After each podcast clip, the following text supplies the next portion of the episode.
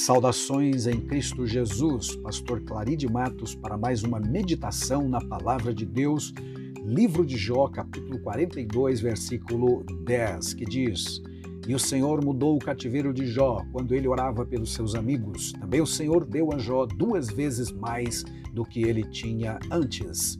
Foi uma radical restauração. Se você conhece um pouco que seja da história de Jó, sabe o quanto este homem sofreu, quanto, quantas dores, quantas perdas, quantas coisas ele perdeu, bens materiais, a família e assim sucessivamente. De um dia para outro, de uma hora para outra, ele passou de um homem rico para um homem que viveu na miséria por muitos meses. Então, o ato de restaurar, que é procurar devolver a algo ou alguém ou alguma coisa o estado original, disso, recuperar o brilho, a beleza, a funcionalidade, o vigor, o potencial, tudo isso é restaurar. E Deus está restaurando, como registra a Bíblia Sagrada, a vida, a saúde, os amigos, a vida social, a vida familiar, em todos os sentidos Deus restaurou.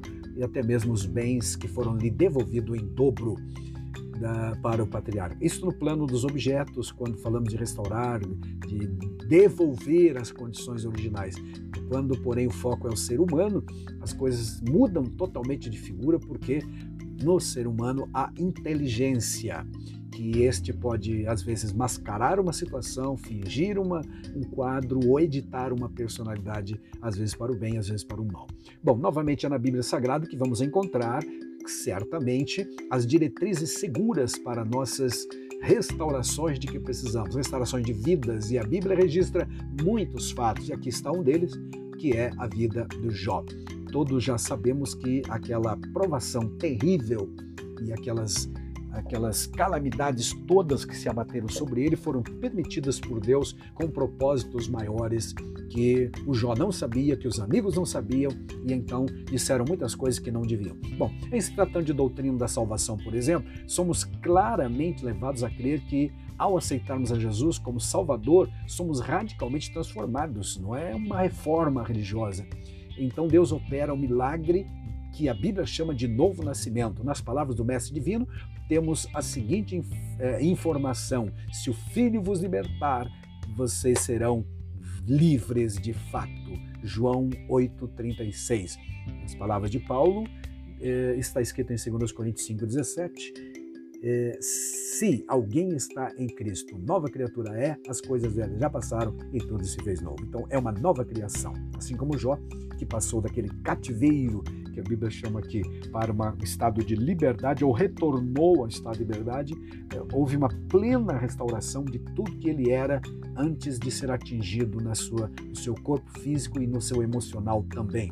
O pecador em Cristo Jesus também recebe esta restauração espiritual e moral, e às vezes até física também. Aprendemos pela Bíblia então que o homem, em seu estado atual, sem Cristo, está perdido, com tudo que esta palavra quer dizer. Em texto de Paulo aos Efésios, por exemplo, capítulo 2, pode ser vislumbrar esse quadro, onde ele diz assim: Lembre-se do passado. Naquele tempo vocês estavam sem Cristo, separados da comunidade de Israel, estranhos às alianças da promessa, não tendo esperança e sem Deus no mundo. É o quadro triste, lamentável de todo pecador que ainda não aceitou a Cristo como Salvador. E se você me ouve e ainda não fez, faça isto para que a bênção da restauração da sua alma seja uma realidade na sua vida.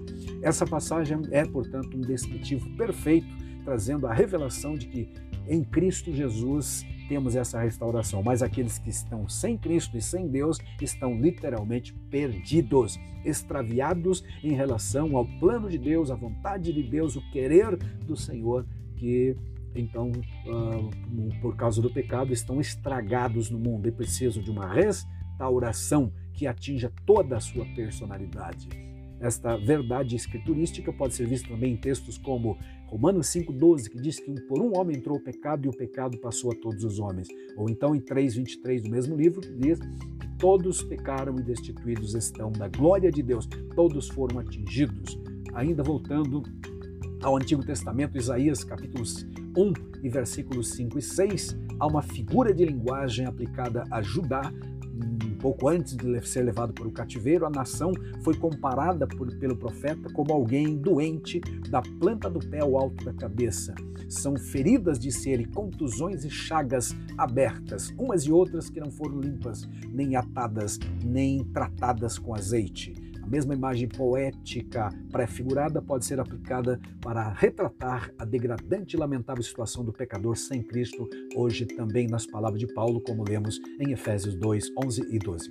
O que literalmente se vê em Jó 2 e 7, sobre o diagnóstico do patriarca, é, diz exatamente isso. Satanás, o diabo, ao sair da presença do Senhor com autorização do Senhor, é, atingiu Jó com uma chaga maligna da planta do pé ao alto da cabeça. Este era o diagnóstico do capítulo 2, verso 7.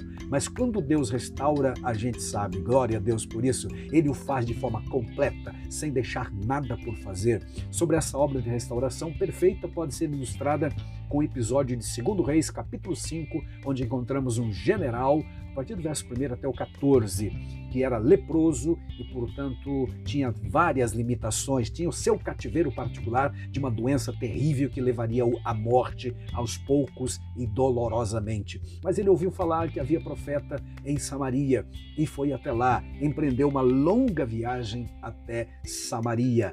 Ao chegar, o profeta orientou-o para ir até o Jordão mergulhar sete vezes. Relutante, ele questionou, mas finalmente foi.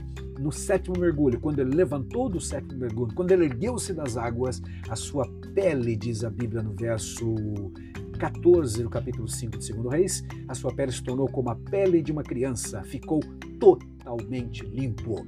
Voltando, aplicando e entendendo a situação do Jó, nós deduzimos, apesar de não haver detalhes da cura de Jó, podemos entender que quando Deus restaurou, fez o fez de forma completa, não deixando sequelas e também provavelmente nem mesmo cicatrizes. O termo que aparece é: mudou o Senhor a sorte de Jó e lhe deu tudo em dobro.